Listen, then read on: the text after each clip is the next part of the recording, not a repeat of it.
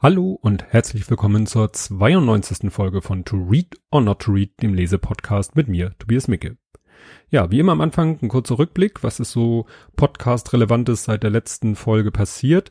Ja, ich hatte ja in Folge 90 äh, das Buch vorgestellt von dem Sänger von Jupiter Jones oder dem ehemaligen Sänger von Jupiter Jones, die es ja noch gab, was ich ja zu dem Zeitpunkt auch erst äh, lernen musste, dass die sich nicht aufgelöst haben in dem Moment, wo Nicolas Möller die Band verlassen hat. Aber jetzt ist es tatsächlich soweit. Jetzt wollen sie sich wirklich auflösen.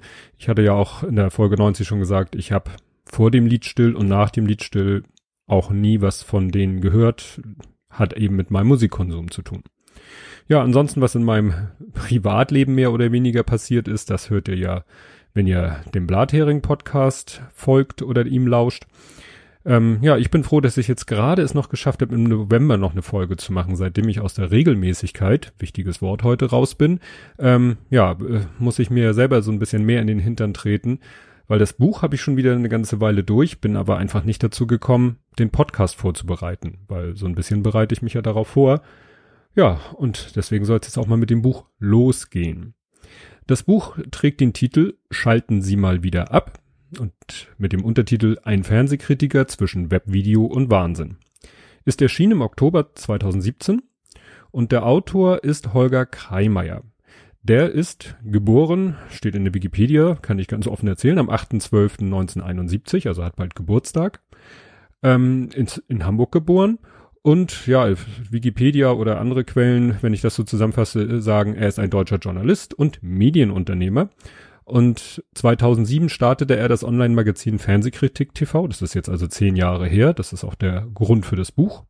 Für dieses Magazin hat er den Grimme-Preis bekommen. Und 2013 hat er den Online-Sender Massengeschmack TV gegründet, gestartet. Und da laufen verschiedene Sachen. Ähm, witzig ist noch, ähm, er wohnt in der Straße, in der ich bis zu meinem dritten Lebensjahr gewohnt habe. Nur mal so als kleiner Fun Fact. Und er war mal zu Gast bei Tim Pritloff in ähm, Chaos Radio Express 157. Das äh, ist interessant, wenn man da mal die Kommentare liest. Das hat, äh, sag ich mal, ein geteiltes Echo gefunden. Ja, nun aber zu der Frage, wie bin ich zu diesem Buch gekommen? Ja, ich habe irgendwann so, ich glaube, irgendwann Folge 30, also in den 30er Folgen von Fernsehkritik TV habe ich davon erfahren. Ich weiß noch genau, das war damals äh, über bildblog.de in diesem 6 von 9 in dieser Kategorie wurde, glaube ich, auf ihn verlinkt. Ja, und seitdem bin ich eigentlich dabei. War auch Couch-Kunde. Also, ne, das war das erste Bezahlsystem, was äh, angeboten wurde. Bin jetzt auch Massengeschmack-TV-Konsument und Zahler natürlich guck aber relativ wenig davon, weil ich einfach zu wenig Zeit habe, äh, so Videos zu konsumieren. Ich habe halt äh, relativ viel Zeit, Podcasts zu konsumieren, so beim Autofahren oder so, äh, kann man halt nur stark, kann man halt schlecht Video konsumieren. Sollte man jedenfalls nicht, außer man steht vielleicht im Stau. Aber ähm, ja, was ich gucke, ist Presseschlau, das Magazin von Lars Golinia, dann Hoaxilla TV, klar, aus Gründen und asynchron, weil mich ja Filme generell und auch gerade das Thema Synchronisation doch sehr interessiert und das eigentlich immer sehr interessant ist. Ja, das Buch hat äh, etwas auf Umwegen den Weg zu mir gefunden. Ich habe es äh, sehr früh vorbestellt, also gleich als es angekündigt war und man die Möglichkeit hatte, es vorzubestellen und habe dann über PayPal bezahlt und da ist leider oftmals so ein bisschen Fugub in Sachen Lieferadresse, weil da meine Firmenadresse als Lieferadresse hinterlegt ist und dann geht irgendwie der Firmenname flöten. Also irgendwie bei dieser Hin- und Herschubserei der Adressdaten zwischen dem Shopsystem und PayPal geht dann gerne mal die, der Firmenname flöten und wenn dann nicht der äh, Paketbote zufälligerweise weiß, wo ich arbeite, dann geht's halt wieder zurück, so wie leider in diesem Fall. Also nochmal an Holger, tut mir leid, dass ihr da zweimal Porto auf den Tisch legen musstet. Ja, zum Inhalt des Buches. Es geht los wie so oft mit einem Vorwort, was kein Vorwort ist, äh, nämlich er hat da die ganzen Titelvorschläge einfach aufgelistet. Das sind nicht wenige. Und das ist dann auch, weiß ich nicht, nach der zweiten Seite etwas ermüdend. Da hätte ich gesagt, na ja, dann, ich hätte die Titelvorschläge ans Ende gepackt, so als Anhang oder so. Und dann lieber kein Vorwort. Wobei ich denke, er kennt nun so viele Leute, die auch, ja, journalistisch auch, sag ich mal, in der schreibenden Zunft vielleicht irgendwo verankert sind hätte sich da nicht jemand gefunden? Also ich könnte mir vorstellen, dass er vielleicht, wenn er da jemanden gefragt hätte. Egal, ähm, so ist dieses Vorwort äh, kein Vorwort. Muss man ja auch nicht lesen. Und dann geht's los mit dem ersten Kapitel. Das äh, beschäftigt sich so, ja, das ist quasi so biografisch, äh, Kindheit und Jugend. Er ist, wie gesagt, 71 geboren, also mein Jahrgang, und dadurch ähneln sich so unsere äh, Jugenderlebnisse, gerade was so Fernsehkonsum angeht, natürlich ein bisschen. Ähm, er erwähnte auch den, das Fernsehspiel Das Millionenspiel von 1970. Das war also schon bevor wir beide geboren wurden. Und das Interessante, was er dazu schreibt, ist, dass schon damals sich Leute nach der Ausstrahlung dieser Show, in Anführungszeichen, weil das war eine fiktive Show, ähm, haben die sich beworben für die nächste Folge. Ich verlinke mal den Wikipedia-Artikel, dann wisst ihr auch, worum es da geht. Das macht es dann noch schräger. Also schon damals, also 1970, haben Leute im Fernsehen schon nicht erkannt, dass das etwas Fiktives war, sondern haben es für bare Münze genommen. Ist also kein neues Phänomen. Ja, dann fand ich äh, witzig, dass er zur Konfirmation ein C64 bekommen hat, wie fast jeder in unserer Generation. Wobei ich ja erstmal ein Texas Instruments Computer hatte. Später hatte ich dann auch, wie jeder, ein Commodore C64. Ja, dann hat er, ähm, also kurz nochmal, damit ihr jetzt nicht denkt, was, was äh, wenn ihr vielleicht diesen Podcast noch nicht kennt, weil ihr vielleicht über die Tatsache, dass ich dieses Buch vorstelle, zu meinem Podcast gekommen seid und vielleicht auch sonst keine Podcast hört. Also ich stelle hier das Buch vor, ich lese es durch, alles, was mir so auffällt, da mache ich mir Notizen und darüber erzähle ich dann. Ne? Also es ist hier weder eine großartige Rezension eines Literaturkritikers, noch ist es, soll auch keine Nacherzählung werden, da muss ich ein bisschen aufpassen. Aber ich werde auch ein, zwei Stellen vorlesen, die für mich so ein bisschen dann, ja, so ein bisschen rüberbringen sollen, wie das Buch geschrieben ist. So, Hätte ich vielleicht mal vorher sagen sollen. Also, er hat ein Praktikum gemacht bei OK Radio. Den kennt wahrscheinlich außerhalb von Hamburg keiner und heute gibt's den, glaube ich, auch gar nicht mehr. Das Bemerkenswerte ist nur, dass der gegründet wurde von Frank Otto, einem der Otto-Söhne, also von den Gründern des Otto-Versandes. Ähm, der Frank Otto ist ja in letzter Zeit ein bisschen in den Schlagzeilen gewesen, weil er da im Fernsehen noch mit seiner sehr jungen Partnerin sehr offenherzig ist. Ja, und er hat das Praktikum, also nicht Frank Otto, sondern Holger Kreimeyer zusammen gemacht mit Steven Gätchen. Also jemanden, der nun heute auch einen gewissen äh, Bekanntheitsgrad erreicht hat, der vor kurzem in der Sternbrücke eine Vorlesung, eine Buchlesung gemacht hat. Finde ich jetzt auch, äh, hat mich etwas überrascht, als ich das gelesen habe. In dem Zusammenhang erzählt Holger Kreimeyer dann, dass er keine Podcasts hört. Tja, dann wird er diesen Podcast vielleicht gar nicht hören. Aber kann ich mit leben. Ja, dann äh, erzählt er davon, er war dann auch mal bei einer, ja, sag ich mal, Unterfirma von Axel Springer, die nannte sich dann AS Content, da war angestellt und dann ging es dieser Firma nicht mehr so gut. Und dann schreibt er, da haben die ihr Tafelsilber verscherbelt, die hat nämlich zum Beispiel damals die Domain fußball.de und er schreibt, was hätte man aus dieser Seite machen können? Das kann ich dir sagen, das ist die Seite, von der ich quasi all meine Fußballinformationen sauge ähm, weil mein Sohn ja Fußball spielt, äh, nur auf Kreisliganiveau, aber gerade wenn man da wissen will, wer hat wie gegen wen wie gespielt, fußball.de. Das ist eine riesen Datenbank, da steckt, glaube ich, die Telekom hinter technisch und äh, inhaltlich ist da, glaube ich, der DFB mit im Boot. Das heißt, die Daten, die die äh, Schiedsrichter nach den Spielen ins DFB.net äh, DFB eingeben, landen da in der Datenbank, auf die dann Fußball.de zugreift. Das heißt, du hast da Zugriff auf wirklich das letzte Fußballspiel im kleinsten Dorf Hamburgs. Äh, Deutschlands, meinte ich. Hamburg, auch wenn man Stadtteile als Dörfer bezeichnet, was ja auf Hamburg manchmal auch zutritt. Also wie gesagt, fußball.de ist, glaube ich, heute eine, eine sehr, sehr lukrative Internetseite. Ja, er macht ähm, schon früh Erfahrung damit selber, weil er da sozusagen noch auf der anderen Seite gearbeitet hat, wie man mit Fernsehen, ich sag mal, manipulieren kann. Also Zitat, mit ein paar cleveren Schnitten kann man jede Aussage ins Gegenteil verkehren oder zumindest entstellen. Ne, damals war er, wie gesagt, noch eher ja, Täter, wenn man es so hart ausdrücken will. Heute ist er ja eher Strafverfolger. Ja, dann kommt das auch schon zum ersten Mal das Thema 9 Live. Und da äh, hat er, schreibt der Einsatz, als Christiane zu Salm noch Chefin des Senders war, bemühte man sich wenigstens einigermaßen transparent zu sein und nicht nur auf maximalen Profit zu setzen.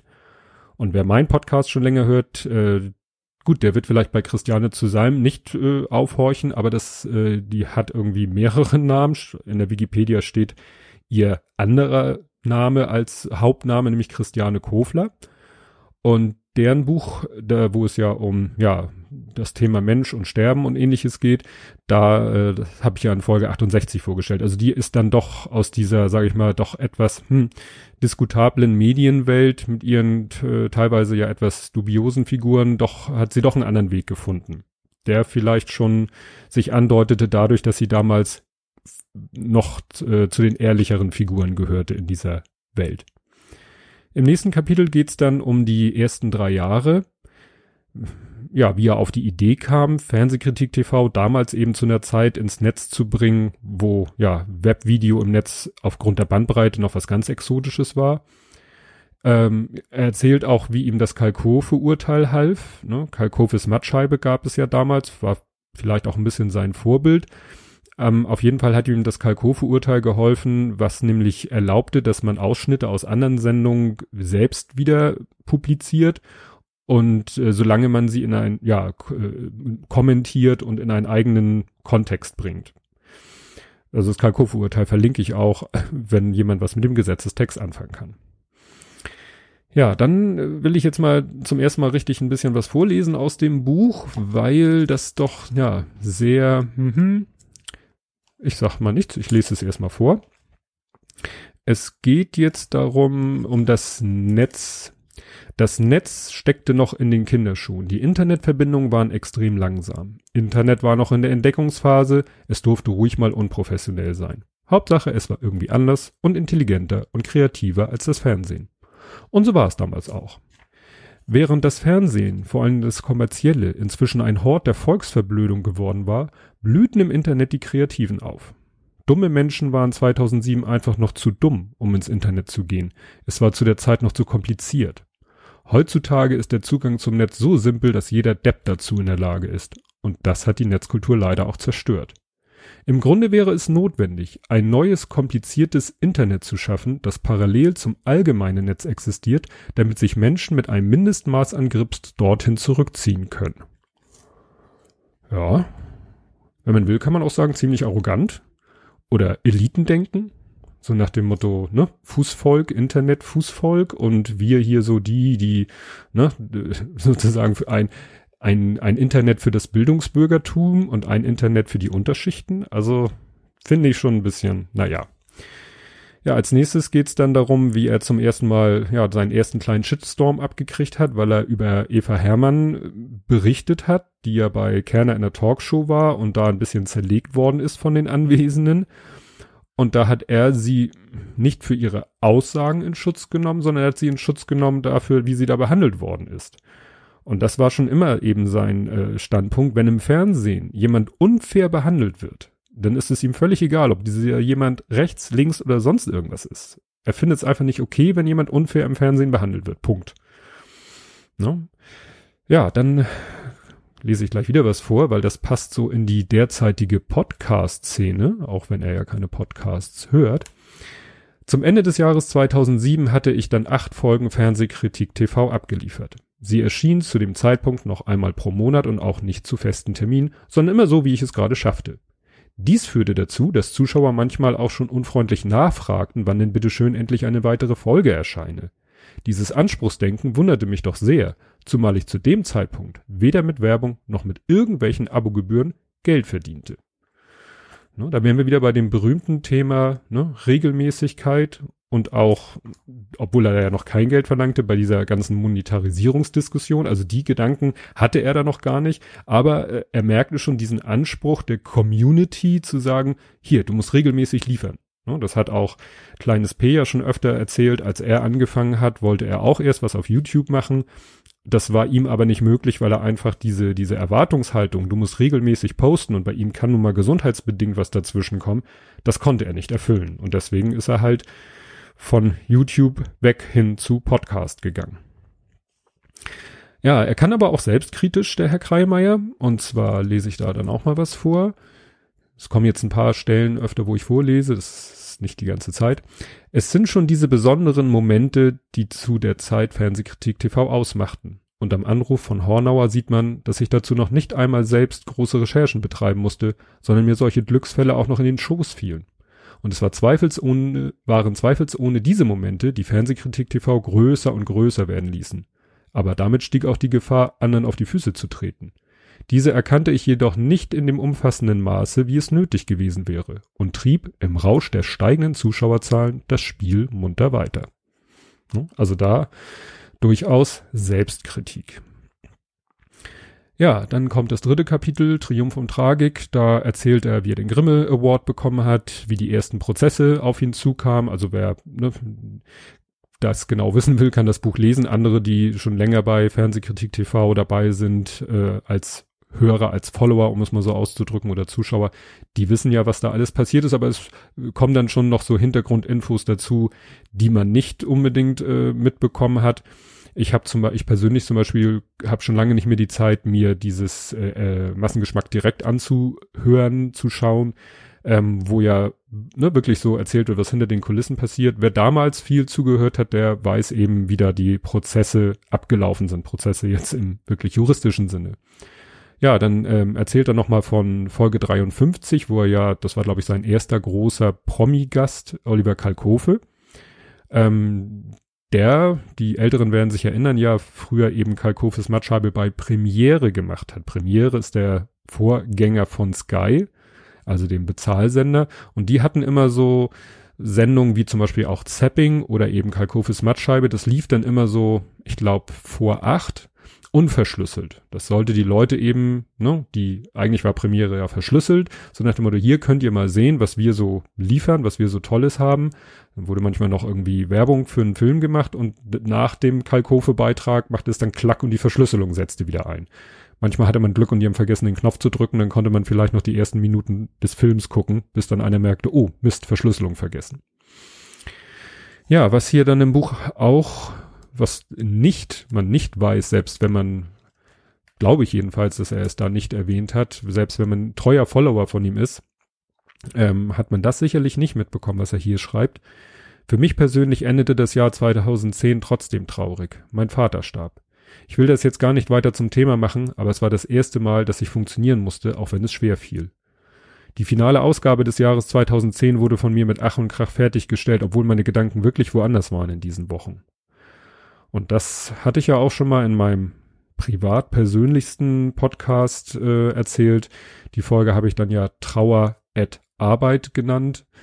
Ähm, ja, ist es halt so. Wenn man einen Trauerfall in der Familie hat, aber beruflich eingebunden ist, dann hat man manchmal nicht so die Zeit, die Muße, gar nicht den Kopf zum Trauern. Das kann gut sein, kann aber auch schlecht sein. Das ist bei jedem Menschen anders. Ja, das vierte Kapitel ist dann überschrieben mit spannende Zeiten. Ähm, er erzählt dann, dann gab es die ersten Fan-Treffen. Das erste war eher so meh. Die folgenden waren dann besser, auch weil er die Organisation mehr selbst in die Hand genommen hat. Er sagt nämlich später auch, er kann schlecht delegieren, musste dies aber lernen, weil er konnte dann später, als zum Beispiel Massengeschmack das Projekt einfach zu groß wurde, konnte er nicht mehr alles selber machen und hat dann zwangsweise gelernt, auch mal andere machen zu lassen. Ja, es geht dann in dem Buch auch über den, den Wandel der Zeiten, also gerade wie ist es zum Beispiel heute vielleicht anders als früher, ne? TM. In den 90ern haben wir uns darüber lustig gemacht, wenn Mädels ihre Begeisterung für irgendwelche Boybands zeigten und in Tränen ausbrachen. Aber im Nachhinein betrachtet, das waren ja wenigstens Musiker und Tänzer, hinter deren Auftritten harte Arbeit lag. Und heute? Als ich im November 2015 in Berlin der Deutschlandpremiere des James Bond Films Spectre beiwohnen durfte, schrien Massen am roten Teppich nicht etwa als Daniel Craig oder Christoph Walz kam, sondern als die YouTuberin Melina Sophie über den Teppich schritt. Ja, und er beschreibt dann weiter, dass ja, die Fans da ausgerastet sind, weil da so ein YouTube-Star ist, den er selber gar nicht, ich kenne die auch nicht. Die macht halt auch so diese typischen nichtssagenden, was heißt nichtssagenden, wie drückt er das hier aus? Sinnentleert oder so, Nichtigkeiten. Und ich war einfach nur baff, wie es gelingt, mit Nichtigkeiten und einer Industrialisierung des eigenen Privatlebens so sehr Massen zu begeistern. Ne? Aber er sagt dann in dem Raum drinne, also in dem Kino drinne, wo dann die ganzen Promis zusammen waren, mehr oder weniger unter sich waren mit den geladenen Gästen, da interessierte sich dann keiner mehr für sie. Ne? Also alle, dann waren die Stars wirklich äh, die interessanten Personen und die YouTuber, die da waren. Also er sagt, Ape Crime waren auch da für die hat sich keiner mehr interessiert. Und dann standen die da etwas verloren da. Kann mir fast schon leid tun. Ja, dann ähm, erzählt er sehr ausführlich über den Webvideopreis, weil er da ja auch Preisträger war, dadurch automatisch später Juro und der Webvideopreis hat sich ja auch so ein bisschen seltsam entwickelt und er stellt dann Vergleich auf zum Bambi und das ist interessant, weil der Bambi gerade vor kurzem war und im, ja im Fernsehen lief und auch viel darüber berichtet wurde, weil Lulis hat darüber ein Video gemacht und das passt eigentlich zu dem, was er hier schreibt. Der Webvideopreis erinnert ein wenig an den Bambi ist aber weit weg von dessen Glanz und dessen Bedeutung. Die Macher sind nur darauf aus, möglichst viele klingende Namen auf ihre Veranstaltung zu bekommen. Zur Not verleiht man irgendeinen Preis, auch wenn sie ihn gar nicht verdient haben. Beim Bambi schaut man immer, welcher Hollywoodstar ohnehin gerade in der Nähe ist, um etwa einen Film zu drehen, und den greift man sich dann gleich für die Gala und strickt gegebenenfalls, gegebenenfalls noch eine neue Kategorie, damit es auch in der Hinsicht passt. Ja, und das ist eben wirklich, wer jetzt gerade den Bambi gesehen hat vor ein paar Wochen, ja, war ja so, ne? Dann wird da wirklich irgendein Preis geschnitzt, den es vorher noch nie gab, damit er irgendwie zu dem passt, den man da gerade irgendwie hinkriegen konnte. Ne? Also interessant war auch, das war glaube ich bei Lulis im Video, da hatte er dann auch eine Szene gezeigt, ich glaube Hugh Jackman war ja da, dann hat der irgendwie entweder eine Laudatio gehalten oder einen Preis bekommen und danach war er weg. Ne? Also auf seinem Platz saß dann so ein Sit-in, so ein Stellvertreter, ich glaube sogar eine Frau, also ne, haben sie sich nicht mal die Mühe gemacht, da einen Mann im Anzug hinzusetzen, damit das vielleicht auf den ersten Blick nicht auffällt, sondern war eindeutig, der hat seinen Preis und weg. Ja, ähm, sein Anspruch ähm, ist also an sich selber, an seine journalistische, also eine journalistische Tätigkeit, wollen wir nicht unscharf werden hier, äh, beschreibt er hier ganz gut. Das aktuelle Beispiel hierbei ist sicherlich die AfD oder Donald Trump. Wenn hier Journalisten etwas dazu dichten oder sich lieber von persönlicher Meinung als von Fakten leiten lassen, wird dies eher mal hingenommen, denn wie gesagt, es trifft ja die, die man scheitern sehen will. Und da ist jeder Beitrag recht, um das schlechte Bild der Betroffenen noch weiter zu stärken. Selbst wenn in neun von zehn Fällen die Vorwürfe richtig und die Recherchen nicht zu beanstanden sind, muss der zehnte nicht korrekte Fall zum Thema gemacht werden. Und das ist eben da, wo er ins Spiel kommt. Ne? Er ist derjenige, der eben sich diesen zehnten Fall anguckt und sagt, hier, da habt ihr Mist erzählt. Und es ist dann auch egal, gegen wen es geht. Und dass man eigentlich sagt, dem ist es doch zu gönnen und ne? nein, da ist er halt konsequent, sehr konsequent, fast schon, sag ich mal, dass es weh tut, weil danach geht's dann darum, äh, um das Thema, wie er über Freiwild berichtet, berichtet hat. Und er ist da ja aus seiner Sicht mit einer schon, sage ich mal, wirklich gnadenlosen Neutralität rangegangen und ist dann auch für sich zu dem Ergebnis gekommen, nö, die sind nicht rechts, die sind harmlos und das wird da alles nur ein bisschen hochgepusht. Ich habe das zu wenig verfolgt, um mir da eine, eine eigene Meinung zu bilden. Ich, was ich da mir nur ein bisschen so vorstellen kann, also wenn man jetzt so richtig schöne volkstümliche Lieder, so richtige Volks hier, ne, Musikantenstadel und wenn man da sich Lieder raussucht, wo die Texte wirklich schon bis an die Schmerzgrenze Heimat verliebt sind. Und wenn man diese Texte nehmen würde und würde die dann so in einem fiesen, gegrölten Rockstil vortragen, dann würden diese Lieder wahrscheinlich tatsächlich nach Rechtsrock klingen. Und ob das dann wirklich rechts ist, tja. Also äh, die Älteren, ich sag's schon wieder, werden sich erinnern, Otto der Film, erster Teil, da ist die Szene, wo Otto sich plötzlich äh, verkleidet und äh, als Heino auftritt auf dem Friedhof und dann kommen andere Heinos da wie Zombies aus dem, aus dem Friedhofsboden hoch und dann singen sie in einem ganz düsteren, ja auch so ein bisschen äh, Rechtsrock äh, intonierenden Sound, singen sie Schwarzbraun ist die Haselnuss. Und da hat Heino sich ja auch gegen gewehrt, weil er sagt, so jetzt klingt das Lied aber wirklich düster und nach, nach Nazi-Folklore. Tja, merkst du selber, ne? Ja, Kapitel 5 ist dann noch mehr Prozesse, weil, ne, dann kamen die RTL-T-Shirts, dann kam die Super Nanny, dann gab es juristische Fehlentscheidungen unter Zeitdruck oder durch schlechte Beratung. Das hat ihn finanziell ziemlich wehgetan da hat er sich dann durch Spendenaktionen gerettet, ne? wieder Thema Monetarisierung. Man kann dann halt mal um Spenden bitten und wenn die Community groß genug ist und äh, ja gebefreudig ist, dann kann man damit auch mal so eine schwierige Phase durchstehen. Ja, das sechste Kapitel ist dann, ja, das eigene Studio. Das habe ich damals auch noch ziemlich nah mitverfolgt. Ähm, ist hier im Buch aber auch noch viel Neues, Lesenswertes mit dabei, wie das denn wirklich alles so, der Kampf mit Behörden, mit den, ja, mit der Bank kämpfen, ja, so ein bisschen auch, ist halt nicht so einfach, so ein Unternehmen aufzubauen und gerade hier noch dieses, äh, wenn es dann auch wirklich noch mit so einer baulichen Geschichte verbunden ist, ist ja fast wie ein Haus bauen. Ja, im siebten Kapitel geht's dann um Massengeschmack TV, also dieses ja, Portal, was er da entwickelt hat.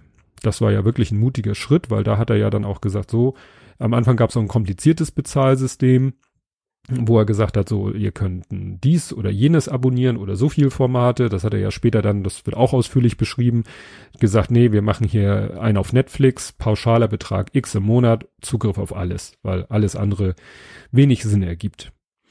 Ja, dann kommen wir nochmal zu dem Thema Regelmäßigkeit, nämlich wo er dann nochmal zu spüren gekriegt hat, wie wichtig Regelmäßigkeit ist. Und das beschreibt er selber ganz schön hier. Es ging darum, dass äh, ja Sommer war und er eine Sommerpause gemacht hat. Meine Überlegung war ja, dass eine Sommerpause andererseits auch keine Personalkosten verursachen würde, also keine freien Mitarbeiter gebraucht werden. Daher ging ich davon aus, dass das finanziell schon zu stemmen sei.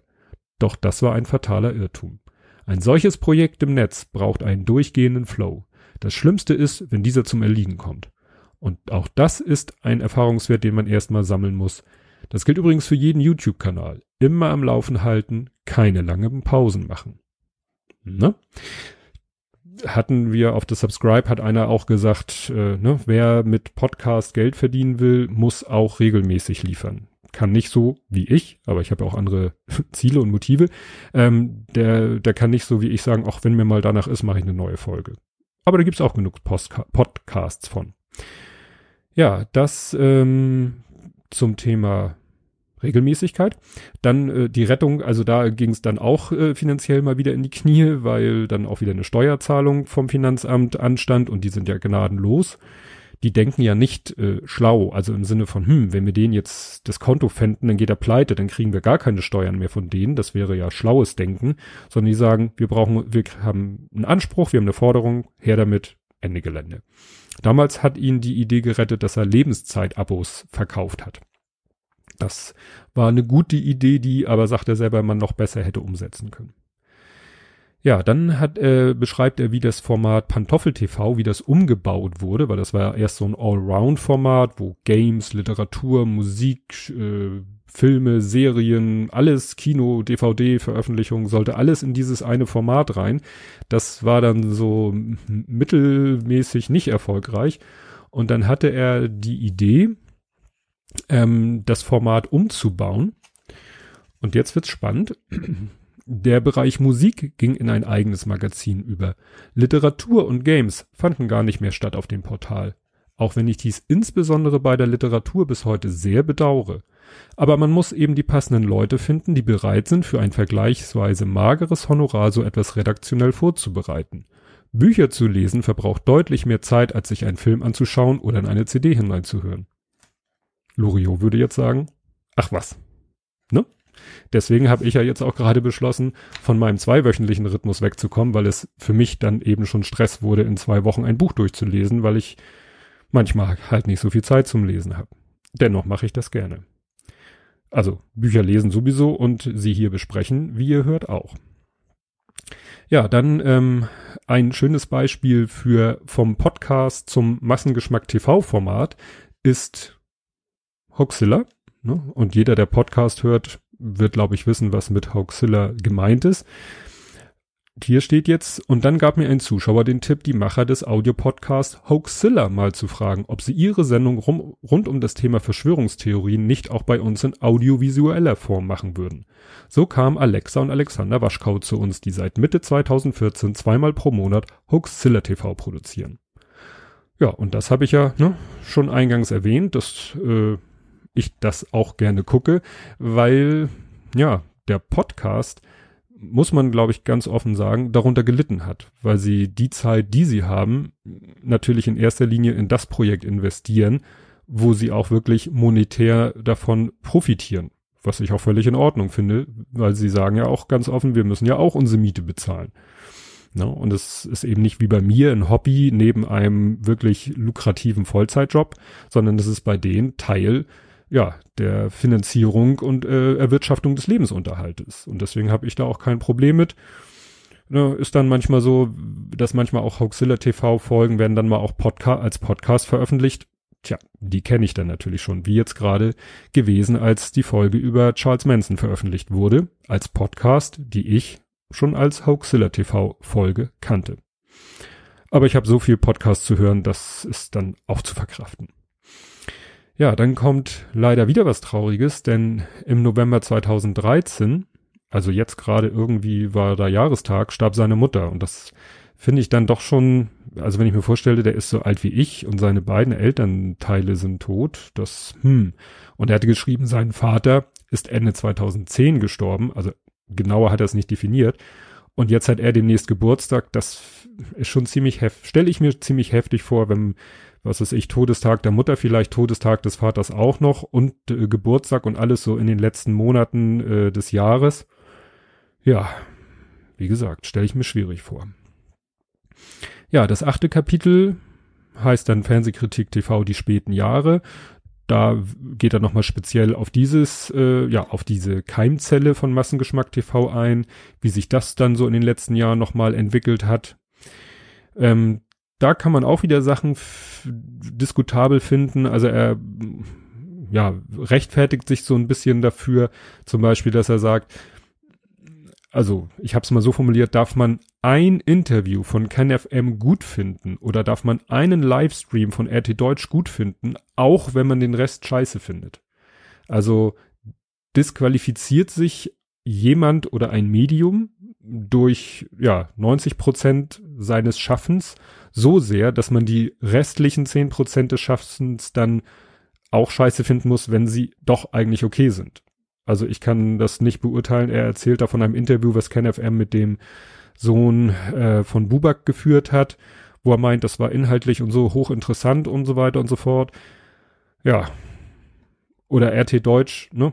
Wenn die einen tollen Livestream machen. Natürlich kann es manch, es kann natürlich manchmal schlau sein, sage ich mal, die die Medien des, äh, ich nenne es mal jetzt ganz äh, dreist, des politischen Gegners oder so zu konsumieren, um zu gucken, ja, wie tickt denn der und wie guckt der denn da drauf? Weil der guckt vielleicht anders da drauf als alle anderen und vielleicht kommen dabei ja Informationen zutage, die doch irgendwo interessant sind, nur wie vertrauenswürdig das dann ist. Aber ich sag mal, an so einem Livestream kann man ja auch relativ wenig fake. Natürlich kann man entscheiden, wo stelle ich die Kamera hin, wo halte ich drauf, was filme ich.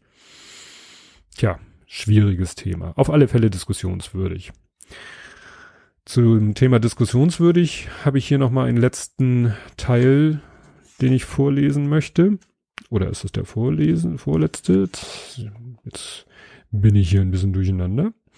Was ist das? Ach so, ja, genau. Das ist nämlich hier.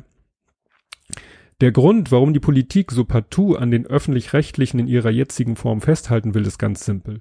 Die Parteien mischen schließlich selbst mit in den Gremien. Sie nehmen Einfluss darauf, wie unabhängig ARD und ZDF wirklich sein dürfen und wie viel Geld sie bekommen. Vor allem Union und SPD haben hier viel Macht. Und genau deshalb ist es auch zulässig, die öffentlich-rechtlichen als, in Anführungszeichen, Staatsfunk zu bezeichnen. Auch wenn niemand damit behaupten will, bei uns herrschten Zustände wie in Nordkorea oder damals in der DDR. Aber eine unabhängige und freie Berichterstattung hätte bei Themen wie Ukraine, Flüchtlinge oder Syrien, Syrienkrieg zweifelsohne anders ausgesehen. Ja. Kann man denn nicht Kritik üben, ohne solche Begriffe zu benutzen? Weil ich finde, diese Begriffe, das sind immer so Pauschalierungen. Und ihr kennt meinen Spruch vielleicht, Pauschalisierungen sind immer scheiße. Und ihr wisst, dass in dem Spruch auch ein Widerspruch ist. Ne?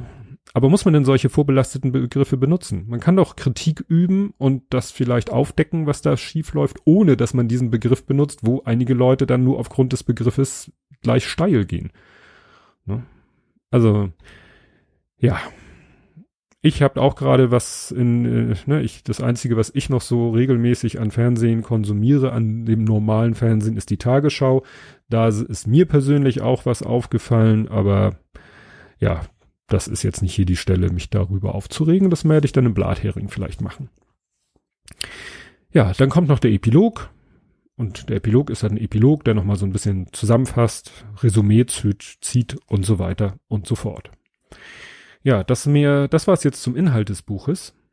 Also es liest sich gut. Also es liest sich wirklich gut. Es ist geschrieben so, man hat das Gefühl so frisch von der Leber weg und ähm, ja, liest, liest sich gut. Es hat auch letztens jemand gesagt, da hab ich, das habe ich zu dem anderen Buch gesagt, ja, der kann nicht nur gut reden, der kann auch gut schreiben. Und Holger Kreimeier kann nun auch gut reden und frei reden und so. Und ob das jetzt zwangsläufig immer dazu führt, dass jemand auch gut schreiben kann, weiß ich nicht. Ich weiß nicht, ob ich gut schreiben könnte. So, nun aber, genau wie bei dem letzten Buch, glaube ich, was ich vorgestellt habe. Ja, genau. Und da war auch das mit dem Schreiben und dem Reden. So, kommen wir jetzt zur technischen Kritik. Also, man sieht dem Buch extrem an, dass es irgendwie äh, selbstgemacht ist. Das fängt mit so Kleinigkeiten an, dass der Buchrücken zu schmal ist, also der von der Bedruckung her. Gut, das ist eine Kleinigkeit, das fällt nur auf, wenn das Buch so im Bücherregal steht. Dann sind die Seitenränder, ja, sind zu klein. Also gerade auf der Rückseite ist so gut wie gar kein Seitenrand. Ähm, auch ist es nicht berücksichtigt, kein Buntsteg berücksichtigt, also dass der Seitenrand sozusagen in der Mitte des Buches, wo die Seiten zusammen sind, das, da muss man halt mehr Rand lassen, weil eben durch das Zusammenbinden des Buches ähm, da weniger Platz zur Verfügung steht. Dann der Satz, also ne, wie das Buch gesetzt ist, die Schriftart ist äh, eine Katastrophe. Die Absätze sind nicht ordentlich eingerückt, dadurch erkennt man teilweise gar nicht, wo Absätze enden und wo ein Gedankengang zu Ende ist. Dann hat es, habe ich den Eindruck, kein Lektorat gegeben. Dadurch ist es sprachlich, so gut wie ich es generell finde, an manchen Stellen etwas holprig. Ich habe allerdings auch nur einen einzigen Rechtschreibfehler gefunden und ich habe ja eigentlich ein ganz gutes Auge dafür und das ist ausgerechnet der allerletzte Satz in dem Buch, der soll nämlich heißen, wir sehen uns im Internet, so als Verabschiedung und da steht, wir sehen und im Internet. Also ein typischer, ich rutsche vom S auf das D auf der Tastatur, die sind ja nebeneinander und die Rechtschreibkorrektur kreidet es nicht an, weil und ja ein korrektes Wort ist. Wobei ich sehe, dass gerade Google Docs in meinen Sendungsnotizen das Wort und unterstreicht, weil er wohl doch merkt, dass es vom Kontext her keinen Sinn ergibt. Dann benutzt er Eurozeichen im Fließtext, wo man eher das Wort Euro hätte benutzen müssen. Er wiederholt am Anfang gerade oftmals so Floskeln, wie gesagt, dazu später mehr. Ne, zu dem Thema, zum letzteren hatte auch Lars Kolinia was getwittert. Ja, wie gesagt, da hätte es mal irgendwie, finde ich, gut getan, wenn über das Buch, wie gesagt, wenn jemand anders darüber geguckt hat, naja, dann ist dem das halt nicht aufgefallen. Ähm, ja, die Fotos in und auf dem Buch, also da hat er sich von jemandem mal fotografieren lassen und äh, so mit Hammer und, Fernseher, auf dem er dann einkloppt und so. Die Fotos sind so vom, vom, äh, von der Szenerie oder so, finde ich die, finde ich die gut. Ähm, nun war ich ja gerade auf dem Villa-Workshop zum Thema, wie fotografiere ich Menschen. Und äh, da bin ich jetzt vielleicht gerade ein bisschen arg sensibel. Also das wurde im Freien aufgenommen und da war es an dem Tag äh, vermutlich bewölkt, was eigentlich schön ist, weil dann hat man nicht so harte Schatten und so. Das Problem ist, äh, das Licht kommt dann äh, allgemein von oben. Und wenn man dann keine Maßnahmen trifft, dann wirft die Nase einen Schatten auf die Oberlippe und das führt dazu, dass Herr Kreimeier auf fast allen Fotos so ein kleines Hitlerbärtchen hat durch den Schatten. Und dass teilweise seine Augen nur schwarze Flächen, schwarze Höhlen sind, weil da halt kein Licht hinkommt. Ja, das zum Thema Foto. Also ich, wie gesagt, ich finde die Fotos so von dem, von dem, von dem Motiv her gut, von der technischen Umsetzung, wie gesagt, mit dem Reflektor von unten ein bisschen Licht und es wäre perfekt. Ja, Verlag kann ich diesmal gar nicht sagen, weil äh, das äh, ist wohl, wie gesagt, alles so im, im Eigenverlag entstanden. Gibt da keine richtige Info-Verlag. Also ich gebe als Verlag jetzt einfach Alsterfilm an. Interessant ist, dass in der Deutschen Nationalbibliothek noch keine Exemplare hinterlegt sind. Jetzt werdet ihr sagen, ja, es ist so, jeder, der in Deutschland ein Buch veröffentlicht, muss zwei Exemplare von seinem Buch bei der Deutschen Nationalbibliothek hinterlegen. Eins kommt dann nach Frankfurt und eins nach Leipzig. Und man kann im Internet eben sehen, ob ein Buch eben bei der Deutschen Nationalbibliothek eben registriert ist. Das muss es sein, sonst kriegst du keine ISBN. Aber dann musst du eigentlich auch je ein Exemplar da abliefern. Ne? Woher ich das weiß, äh, erzähle ich euch jetzt nicht, weil das wäre dann Eigenwerbung. Nein, ich habe kein Buch geschrieben.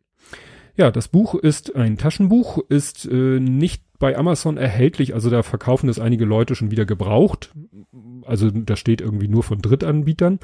Aber da verlinke ich einfach auf den Shop von Alsterfilm. Ne, da haben die dann auch am meisten von. Ich weiß ja auch selber, aus den gleichen Gründen, wie ich das andere weiß, wie viel Geld flöten geht, wenn man ein Buch über den Großhandel, über den Buchhandel verkauft. Am besten ist es halt, man verkauft es über den eigenen Shop. Also, wenn ihr es kaufen wollt, und ich kann das Buch, wie gesagt, bis auf diese technischen Dinge, die, wo ich ja zugegebenermaßen auch ein bisschen sehr krüsch bin, also für die nicht Norddeutschen äh, sehr empfindlich bin, ähm, ja, kann ich das Buch wirklich sehr empfehlen. Und das soll es zu diesem Buch gewesen sein. Ja, kommt der Ausblick auf die nächste Folge. Ja, es geht, ich hatte ja überlegt, ob ich dieses Buch, was ich jetzt vorgestellt habe und das nächste Buch, was ich demnächst vorstellen werde, ob ich die in einen Double Feature packe, aber dann dachte ich mir, nee, dann dauert es noch länger, bis dieses Buch vorgestellt wird. Und ich habe gesagt, dass jedes Buch, jedes dieser Bücher verdient seine eigene Episode, seine eigene Ausgabe von To Read or Not to Read. Ja, und deshalb wird es dann nächstes Mal ein anderes Buch geben, bei dem nicht einer, sondern zwei Leute zurückblicken auf ihr Leben und auf, ja, in erst dann noch auf ein großes gemeinsames Projekt. Also quasi dieses Buch äh, mal zwei in einem. Und bis dahin, tschüss.